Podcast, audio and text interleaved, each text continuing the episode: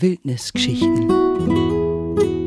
Von tiefen Wassern und höchsten Gipfeln. Servus und willkommen im Nationalpark Bayerischer Wald, dem ältesten und größten Waldnationalpark Deutschlands.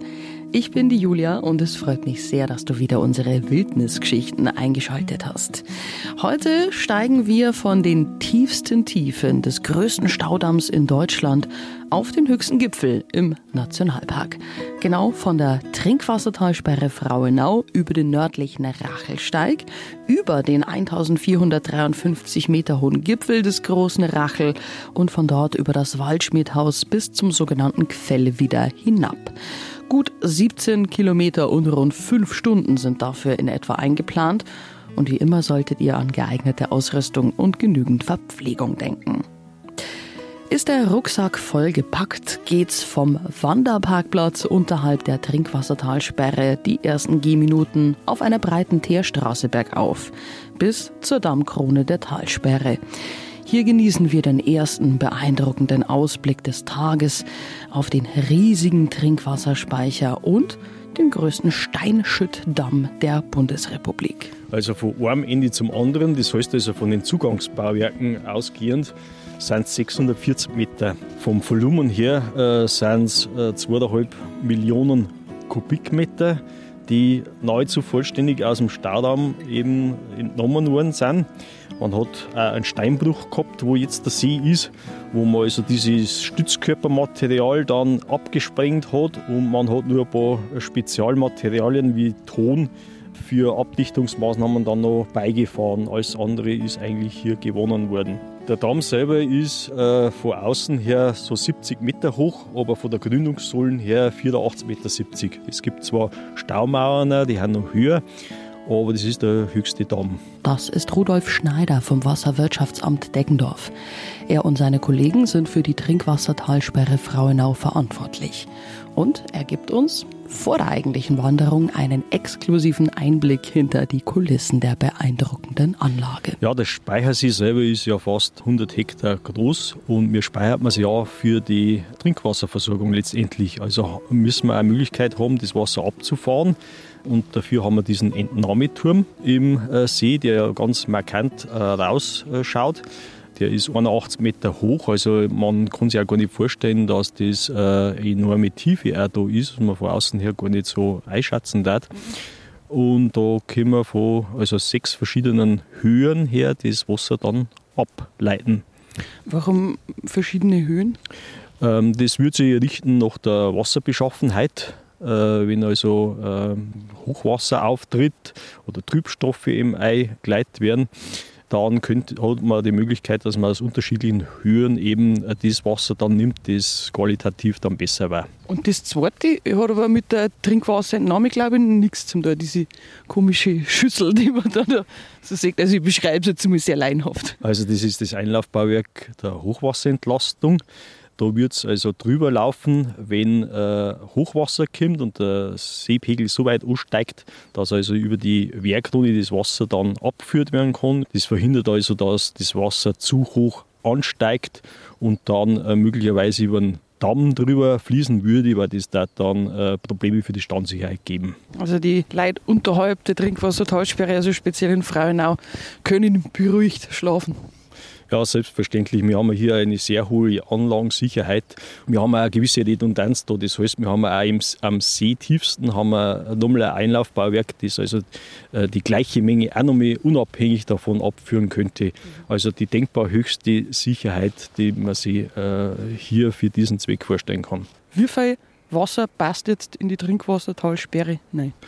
Es sind so 20,8 Millionen Kubikmeter bis zum Stauziel. Stauziel ist, kann man sich vorstellen, die Höhe von diesem äh, Wehrüberlauf, von dem Einlaufbauwerk der Hochwasserentlastung. Und äh, theoretisch mit Hochwasserstau äh, hätte man dann einen maximalen Gesamtstauraum von äh, 21,7 Millionen Kubikmetern. Umgerechnet 21,7 Milliarden Liter Wasser könnte die Trinkwassertalsperre Frauenau also fassen. Damit könnten rein rechnerisch bis zu 250.000 Menschen versorgt werden. Doch oft wird deutlich weniger abgegriffen. Viele Kommunen in der Region nutzen nämlich immer noch überwiegend eigene Trinkwasserquellen und beziehen das Wasser aus Frauenau nur zusätzlich. Für die angeschlossenen sieben Landkreise und eine große kreisfreie Stadt hat der Trinkwasserspeicher trotzdem eine enorme Bedeutung. Eine stabile Wasserversorgung auch in Krisenzeiten. Und die gibt es bekanntlich ja immer häufiger. Rudi und ich sind inzwischen schon auf dem Weg zur Dammsohle. Hier will er mir ein weiteres Produkt der Trinkwassertalsperre Frauenau zeigen. Ah, da hören wir jetzt schon im Hintergrund Turbinen, oder? Ja, genau. Weil es wird ja nicht nur die Region hier mit Trinkwasser versorgt, sondern auch noch ganz nebenbei und auch noch ökologisch mit Strom. Wow. Also das wird quasi im Entnahmeturm ausgeleitetes Wasser und landet dann quasi direkt da herin. Ja, es wird das gesamte Wasser, also sowohl das Rohwasser aus dem Entnahmeturm durch Turbinen durchgeleitet, es wird aber auch aus dem Seetiefsten das Triebwasser oder Unterwasser, sagen wir, für den kleinen Regen ausgeleitet. Die Anlage hat also eine Gesamtleistung von generatorseitig 600 Kilowatt und wir machen so dreieinhalb, vier Gigawattstunden das sind äh, 4000 mal 1000 Kilowattstunden so im Jahr. Äh, man kann sagen, so rund vielleicht 1000 Vier-Personen-Haushalte, wo man damit versorgen könnte. Von der Leistung her ist es jetzt nicht vernachlässigbar, aber es ist ja jetzt auch nicht äh, eine gravierende äh, Sache für die Stromversorgung insgesamt der Region. Aber der Vorteil ist natürlich allgemein bei der Wasserkraft, dass man eine sehr gleichmäßige, sichere Versorgung hat. Die ist nicht so volatil, wie es eben Photovoltaik und Wind eben ist. Der Strom ist also eher ein Nebenprodukt der Talsperre Frauenau, der aber nicht nur einige Haushalte, sondern auch die fast gesamte hochtechnisierte Anlage hier versorgt.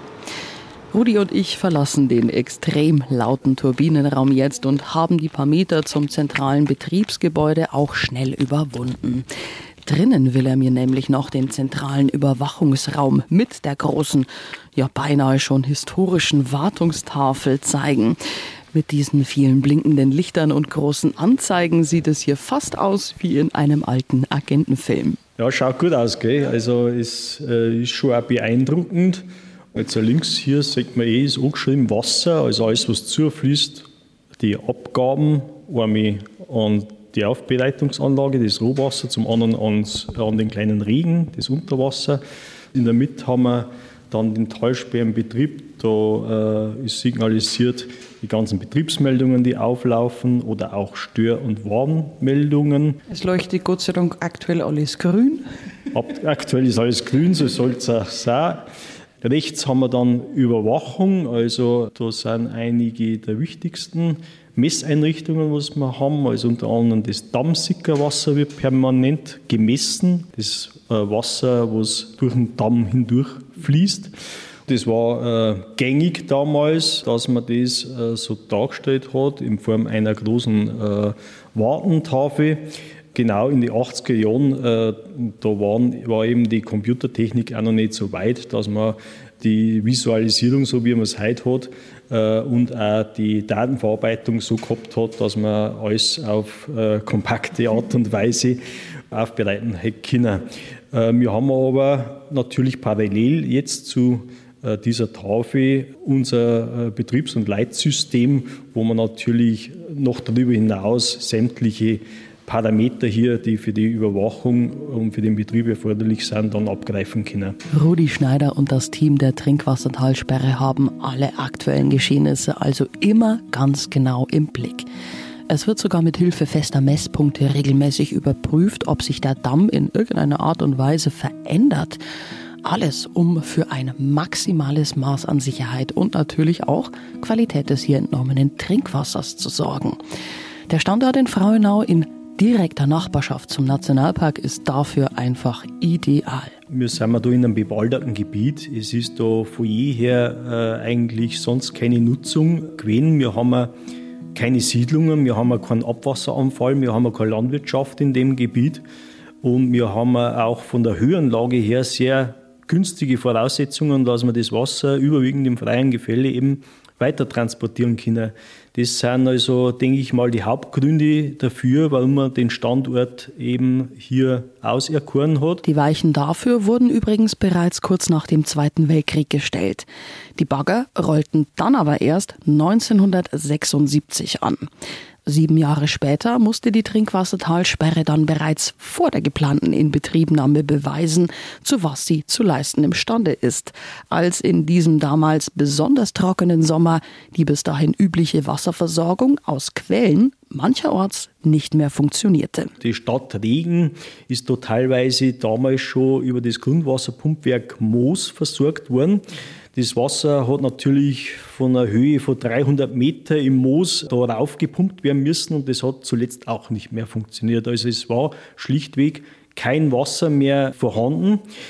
Damals war meines Wissens der damalige Bürgermeister Wölfel erst wenige Wochen im Amt, ist an den Zweckverband Wasserversorgung Bayerischer Wald herangetreten ihr braucht dringend Wasser, äh, hat es geheißen. Und das, das war eigentlich der Grund, äh, warum die Talsperre zusammen mit der Aufbereitungsanlage vorzeitig in Betrieb gegangen ist, praktisch über Nacht, 20. Juli 83.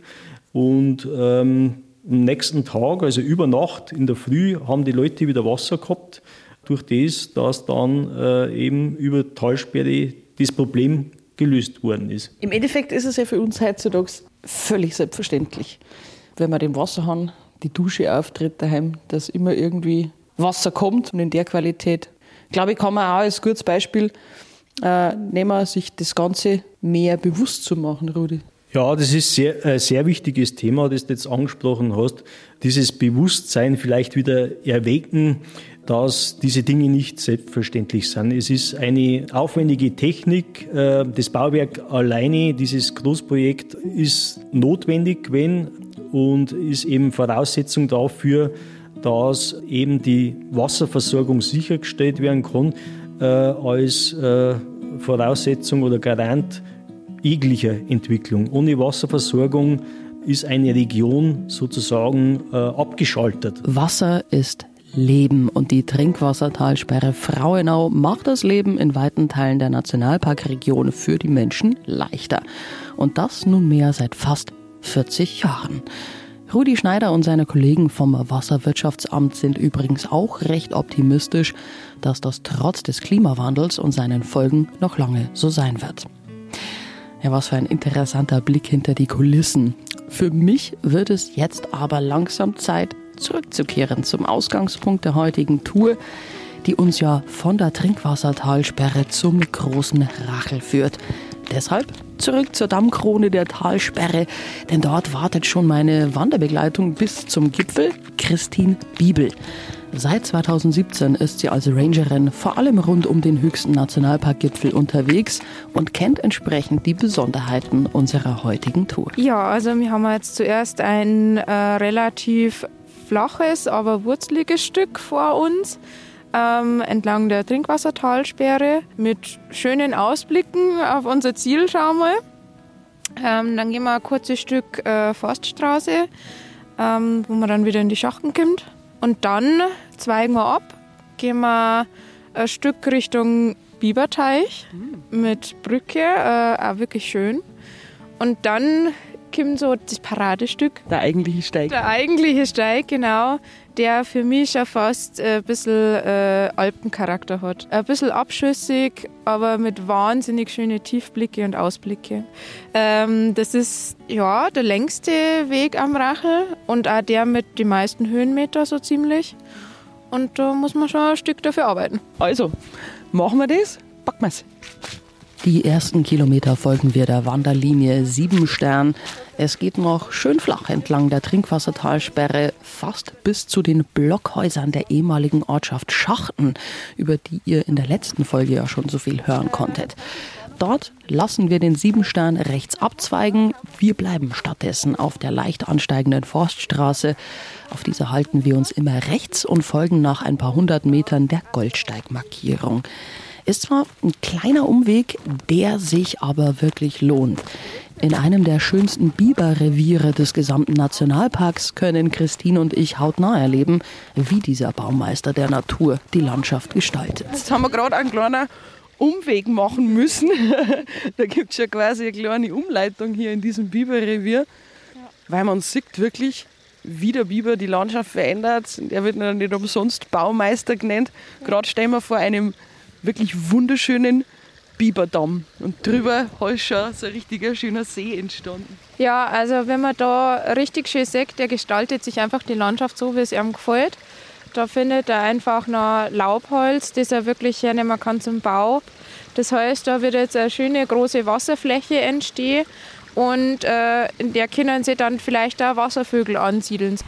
Im Park ist ja sowieso so, dass äh, sich die Natur selber überlassen wird und da braucht man genau solche Gesellen, die das dann auch da machen und für den Waldumbau äh, den weitertreiben.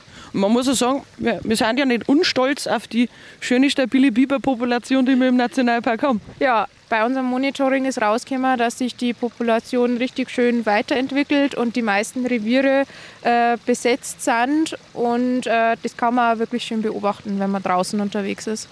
Genau, und besonders eindrucksvoll auf dem Weg zum Rachel.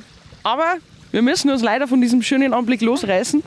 Es geht noch ein Stück bergauf. Auf geht's. Entlang des schmalen Wanderwegs, der zunächst über Bohlen und anschließend immer steiler bergauf führt. Genau. Also ähm, wir sind wir jetzt vom Grünen Dreieck und Goldsteig raufgegangen, eben durch das Biberrevier. Es gäbe noch die Möglichkeit, dass man über den Siebenstern ähm, raufgeht. Und hier treffen sich die Wege und äh, beide Wege führen jetzt Richtung Waldschmidthaus über die Rachelwiese und dann hoch zum großen Rachel. Genau. Man sagt, ähm, es liegt wirklich noch ein bisschen Schnee und es sind unglaublich viele Steine, also wirklich gute Ausrüstung ist für einen Rachelsteig erforderlich. Vor allem an so einem Tag wie heute.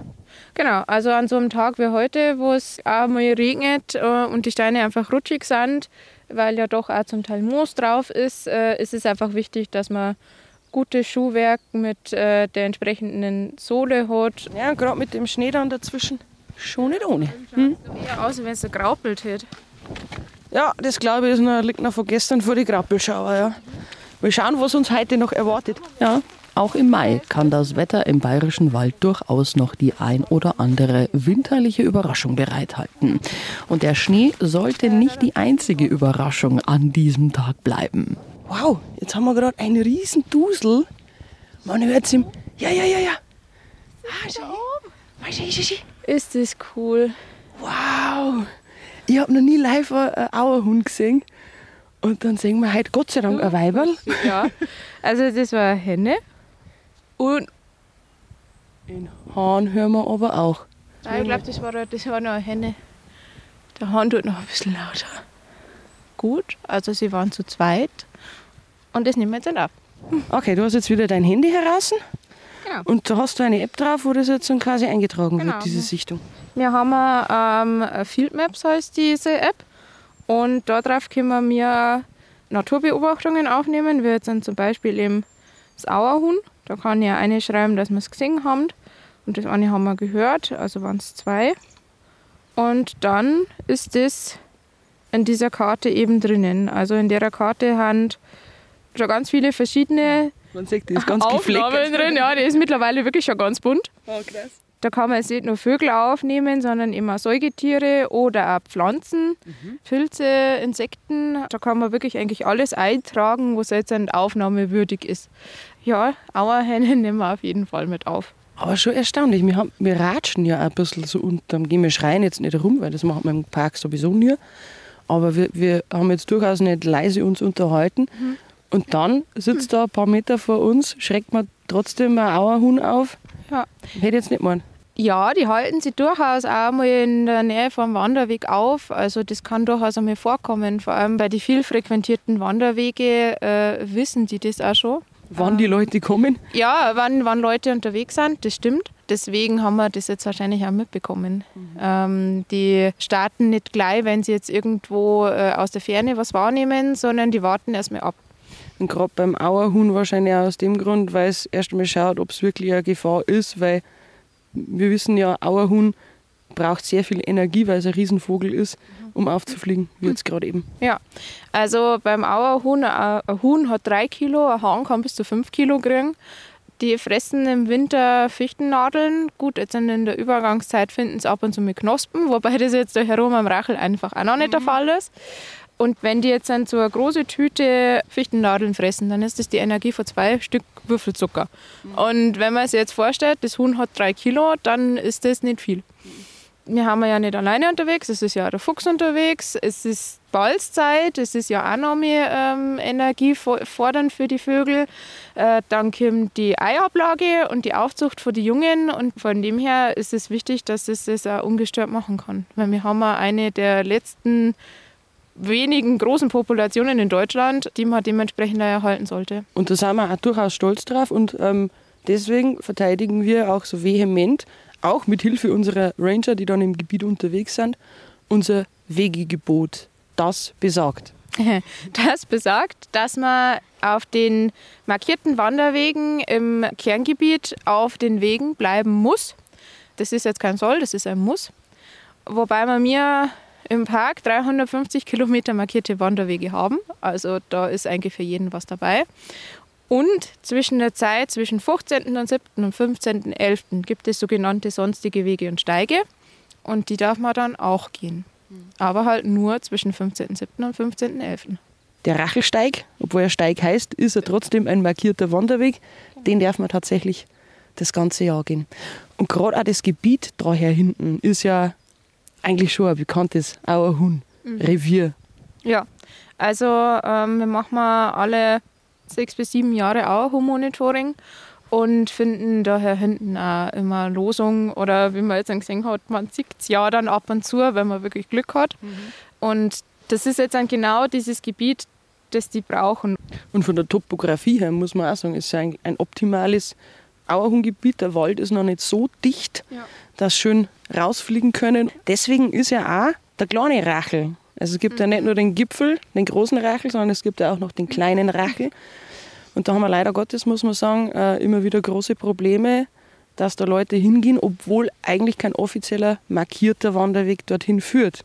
Genau.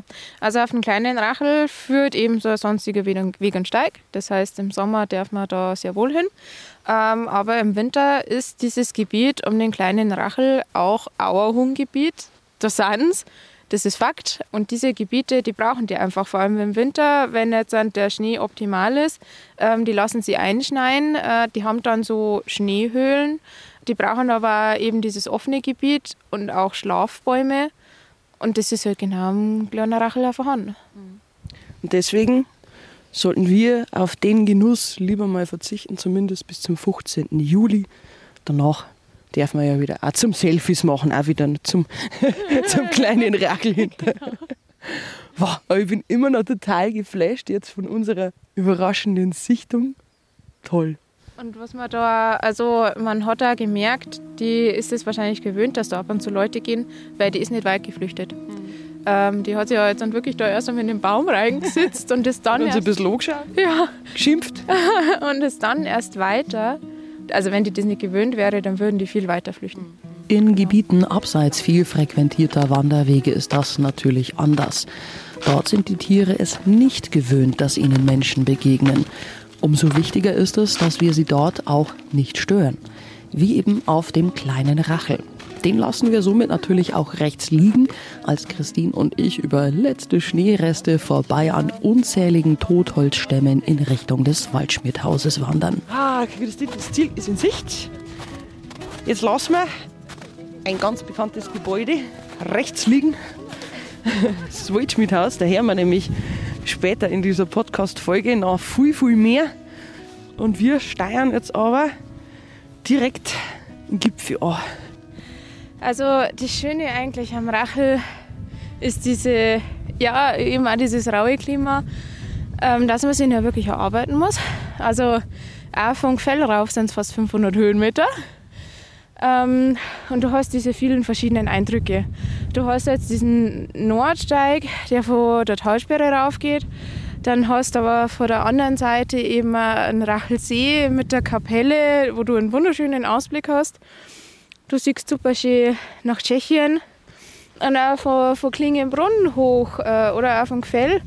Äh, wenn du rauskommst und dann über rausschauen kannst, vor allem an einem wirklich schönen Tag, wo du Alpenblick hast und dann die ganze Alpenkette siehst du mal, das ist schon traumhaft. Und nach gut dreieinhalb Stunden reiner Gehzeit sind wir dann auch endlich auf dem Gipfel. Wir haben es geschafft. Ja. 1453 Meter bei zunehmendem Schneesturm. äh, zu lang werden wir uns da jetzt auf jeden Fall nicht halten. Und ich sage dir Dankeschön dass du mich mitgenommen hast. Gerne. Also mir hat es gefreut, dass du mitgegangen bist. Und wir haben auch durchaus schöne Erlebnisse gehabt heute am Rachel. Danke dir. Gerne. Was für eine tolle Tour über den Rachel-Nordsteig zum großen Rachel. Übrigens, wer es als Rundtour plant, kann in Richtung Oberfrauenau zurückwandern. Dann sind noch mal rund drei Stunden bis zur Trinkwassertalsperre zurückzulegen. Ich will heute aber mal anders vom Rachel runterwandern. Über das sogenannte Gfell, also den kürzesten und meist frequentierten Wanderweg hier. Und da habe ich mir, wie schon erwähnt, Manfred Feucht eingeladen. Manfred sitzt normalerweise in der Nationalparkverwaltung in Grafenau und verwaltet von dort eben aus die Liegenschaften des Nationalparks, also die Gebäude in Nationalparkbesitz. Und dazu zählt eben auch das Waldschmidthaus unterhalb des Rachelgipfels. Gipfels. Der Nationalpark, sprich der Freistaat Bayern, hat jetzt das Haus eigentlich seit 2017 im Eigentum. Und das Haus ist äh, ursprünglich gebaut worden äh, von der Wahlvereinssektion Spiegelau, und zwar im Jahr 1912 schon. Und äh, das Haus hat dann äh, ja, die ersten Jahre den Wahlverein gehört, auch über die Kriegsjahre hinweg und ist aber dann Anfang der 20er, letztendlich 1922, veräußert worden. Und zwar an einen Gastwirt Karl Genosko aus Spiegelau der das dann ja, weiter hergerichtet hat, weil das Haus zu dem Zeitpunkt zu einem relativ, relativ äh, schlechten Zustand war. Der hat es dann äh, quasi ja, wieder ertüchtigt und äh, hat es dann als Berghaus, äh, Unterkunftshaus in dem Sinn dann auch weiter betrieben. Beschreib mal das Waldschmidthaus. Was erwartet einen, wenn man da jetzt am Rachlaufen geht? Ja gut, das Waldschmidthaus ist halt, ist halt nach der Zeit 1912 gebaut worden, so also ein bisschen äh, nach dem Vorbild wie die, die Bahngebäude, die ja dann zu der Zeit gemacht worden sind. Also es ist ein, ein wahrscheinlich bedingt durch die klimatische Lage, also der Höhenlage auf 1360 Meter am, am Racheldrummend mit einem sehr äh, steilen, also reschen Dach gebaut worden, dass einfach der Schnee abrutscht, ohne Schneefangeinrichtung, dass halt das, äh, die Statik, das Ganze, die doch relativ äh, schneereichen Winter da man äh, hergehalten hat. Das Ganze ist ein Blockhaus, das man halt aus Holzstämme, aus kaute Holzstämme gebaut hat alles aus Holz und später hat man es dann außen nochmal verkleidet mit diesen Schindelplatten da, dass man halt das letztendlich auch der Witterung, vor der Witterung besser geschützt hat. Nicht? Das hat dann den Sinn gehabt. Und äh, das Haus ist halt innen, innen unten Gastwirtschaft, äh, Küchenbereich, der später mal abgebaut worden ist.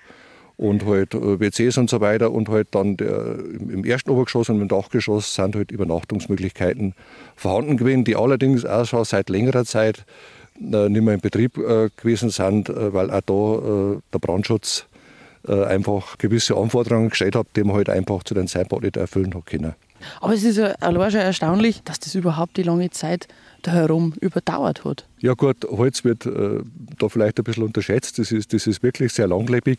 Und das Haus ist, äh, muss man auch dazu sagen, eigentlich nur für den Sommerbetrieb gebaut worden. Winter ist ja zu. Von daher ist das auch jetzt nicht innen äh, irgendwie abgedämmt worden, äh, das dann das Ganze irgendwie negativ beeinflussen könnte in der, in der Substanz, sondern das ist halt relativ gut durchlüftet. Und von daher hat das einfach auch bei den äh, ja, sehr harten Witterungsverhältnissen äh, über die Jahrzehnte und über ein Jahrhundert eigentlich schon überdauert. Ziemlich genau 111 Jahre steht das Waldschmiedhaus nun also schon unterhalb des Rachelgipfels und begrüßt seither jeden Wanderer, der den höchsten Nationalparkgipfel erklimmen will. Du hast schon gesagt, es war überwiegend für den Sommerbetrieb ähm, gestaltet, das Ganze, aber ich kann mir vorstellen, dass selbst im Sommer am Rachel für so ein Wirt im Waldschmidthaus gewisse Herausforderungen gab. Es war, das glaube ich, allgemein nicht einfach. Ja, die Herausforderung, die hat es sicherlich in früheren Jahrzehnten gegeben, weil man ja auch im Sommer äh, oben teilweise doch auch schlechte Wetterphasen äh, mit Sicherheit gehabt hat. Und weil man halt auch für den Betrieb, äh, man muss sich vorstellen, nicht, es geht auch keine Forststraße rauf, sondern eigentlich nur ein Fußweg rauf, ein bisschen äh, ja, ausgebauter. Und in früheren Jahren hat es auch keine, keine geländetauglichen Fahrzeuge in dem Sinn gegeben, dass man da einfach aufgefahren hätte können, sondern das ist schon mühsam raufgebracht worden. Also alles, was für den Betrieb, also für Bewirtung und so weiter erforderlich war. Also das war für die, für die damaligen Besitzer mit Sicherheit schon herausfordernd, das zu bewältigen. Da habe ich also mit dem Hans Genoska aus Spiegelau auch mehrmals Kontakt gehabt und habe mir das erzählen lassen, wie das so war drum. Und die waren ja über Jahrzehnte drum. Und der hat gesagt, dass es halt schon ein Aufwand war. Wobei sie über die Jahre natürlich dann Erleichterung eingestellt hat, weil man ja dann auch Fahrzeuge gehabt hat, die, mit denen man aufgefahren hat können. Also geländegängige Fahrzeuge, da war das Ganze schon einfach. Und sie haben da dann 1982 mal einen Anbau gemacht hinten, was dann die Küche drauf haben, vergrößert haben und haben da an der Wasserversorgung Verbesserungen eingeführt. Also das ist, hat das Ganze dann schon ein bisschen erleichtert. Aber er sagt natürlich, sie haben da auch immer Übernachtungsgäste gehabt und Wanderer äh, natürlich in erster Linie. Da war halt mit Privatsphäre in dem Sinn für die Familie auch nicht recht viel los drum, weil halt die dann auch ein bisschen, ein bisschen einen Hüttensauber braucht haben und dann äh, haben die bloß mehr oder weniger einen Raum gehabt, wo sie über Nacht haben können, weil halt das Haus nicht so groß ist, dass man da eine eigene Wohnung hätte oder sowas nicht. Also das war halt auch sehr einschränkend und auch ab und zu nicht so einfach. Einfach war die Zeit als Wirt sicherlich nicht auch nicht im Sommer. Schließlich steht das Waldschmiedhaus ziemlich exponiert hier auf immerhin 1360 Metern Höhe. Und der Böhmwind pfeift hier auch in den warmen Monaten mitunter mal ganz ordentlich. Deshalb halten wir uns auch nicht mehr länger hier auf und brechen auf in Richtung Gfell. Über eine zunächst breitere Forststraße wandern Manfred und ich talwärts. Die bewegte Geschichte des Waldschmiedhauses begleitet uns aber weiter, denn 2017 begann ein weiteres wichtiges Kapitel, als die ehemalige Wirtsfamilie Ginosko aus Spiegelau das historische Gebäude an den Freistaat Bayern verkaufte. Seither ist der Nationalpark dafür verantwortlich. Leider kam dem Betrieb und einer bereits komplett fertig geplanten Generalsanierung dann aber die Corona-Krise in die Quere. 2020 ist ja dann leider die Corona-Krise äh, über uns hereingebrochen und dann äh, haben die Depechte eigentlich keine Möglichkeit gehabt, darum das weiter zu betreiben mit den ganzen Vorgaben und Auflagen, die man da gehabt hat. Und deswegen ist es seit, äh, seit der Zeit eigentlich jetzt äh, geschlossen. Ähm, wir haben aber natürlich parallel dazu die ganze Planung für die Generalsanierung vorangetrieben. Das läuft da federführend über die staatliche Bauverwaltung, über die staatliche Bauamt in Passau. Leider Gottes sind dann die Kosten zu der Zeit einfach geschuldet durch die Corona-Krise und die ganzen Folgen daraus dermaßen explodiert, dass halt das Ganze den finanziellen Rahmen gesprengt hat und dass man dann äh, diese Sache ja insgesamt zunächst einfach einmal in der geplanten Art und Weise gestoppt hat. Eine Rabe begleitet uns auf dem Weg hinab zum Gefäll und äh, ja, ist hoffentlich kein schlechtes Omen für, für die Zukunft des Waldschmidhauses. Nein, ähm, ja, man musste vielleicht einmal erklären, warum die geplanten Baukosten letztendlich seit einigen Jahren verhindern, dass wir das Waldschmidhaus grundlegend sanieren, teilweise neu bauen können. Ja gut, das hat ja einfach verwaltungstechnische, vergaberechtliche und aus haushaltsrechtliche Gründe. Es ist halt so, dass beim, beim Freistaat unterschieden wird bei den Baumaßnahmen, die staatlicherseits getätigt werden zwischen kleiner und großer Baumaßnahme. Und die Grenze äh, zwischen den beiden Formen ist halt genau bei drei Millionen Euro. Und bei den vorbestimmten äh, Ausschreibungsergebnissen hat sich halt dann äh, ja, manifestiert, dass halt diese Grenze überschritten wird und das Ganze dann in der sogenannten kleinen Baumaßnahme einfach nicht mehr zum Realisieren war. Und deswegen ist es eigentlich gestoppt worden. Und jetzt geht der Weg weiter über diese besagte große Baumaßnahme die halt äh, größeren äh, verwaltungstechnischen Aufwand einfach äh, ja, vorsieht. Und deswegen äh, ist das Haus auch momentan da geschlossen. Manfred Feucht hofft, dass das aufwendige Genehmigungsverfahren durch den Freistaat in den kommenden beiden Jahren über die Bühne gehen und die Bauarbeiten dann endlich starten können. Inzwischen sind wir dem Ziel der heutigen Tour schon ein großes Stück näher gekommen, dem sogenannten Fell. Auch hier wurde die letzten Jahre kräftig gebaut, nämlich an der Zufahrtsstraße, der Schwarzachstraße. Und auch die brauchte dringend eine Generalsanierung. Die wurde vor kurzem auch abgeschlossen und somit können ab Mitte Mai auch wieder die Igelbusse Wanderer von hier weg oder hierher bringen. Wer sich für einen fußläufigen Rückweg bis Spiegelau entscheidet, kann übrigens noch einen Abstecher über den sehr sehenswerten Seelensteig machen. Oder man schaut noch der Gesundheit wegen im Kurpark vorbei. Dann kommt in Spiegelau auch nach so einer langen Tour an einer Kneipanlage vorbei. Manfred, ich glaube, da hupf ich halt noch rein. Trotz des bescheidenen Wetters und der bescheidenen Temperaturen, aber ich glaube, das haben wir uns jetzt dann verdient. Ich glaube, glaub, wenn es nicht frisch ist, kannst du es vielleicht bis zu den Knöchel wagen. ich probier's. Ja, wie Rangerin Christine heute schon mal erwähnt hatte, muss man sich den großen Rachel, den höchsten Berg im Nationalpark, schon erarbeiten. Der über 1400 Meter hohe Gipfel sollte, egal über welche Route, keinesfalls unterschätzt werden. Wenn ihr noch mehr hilfreiche Tipps zum Wandern im Nationalpark oder weitere schöne Routen zum Rachel entdecken möchtet, dann lohnt immer der virtuelle Abstecher auf die Nationalpark-Homepage. Ich sage damit für dieses Mal Servus und wünsche viel Spaß beim Entdecken. Alle Folgen der Wildnisgeschichten gibt es auch bei Spotify und auf der Homepage des Nationalparks Bayerischer Wald.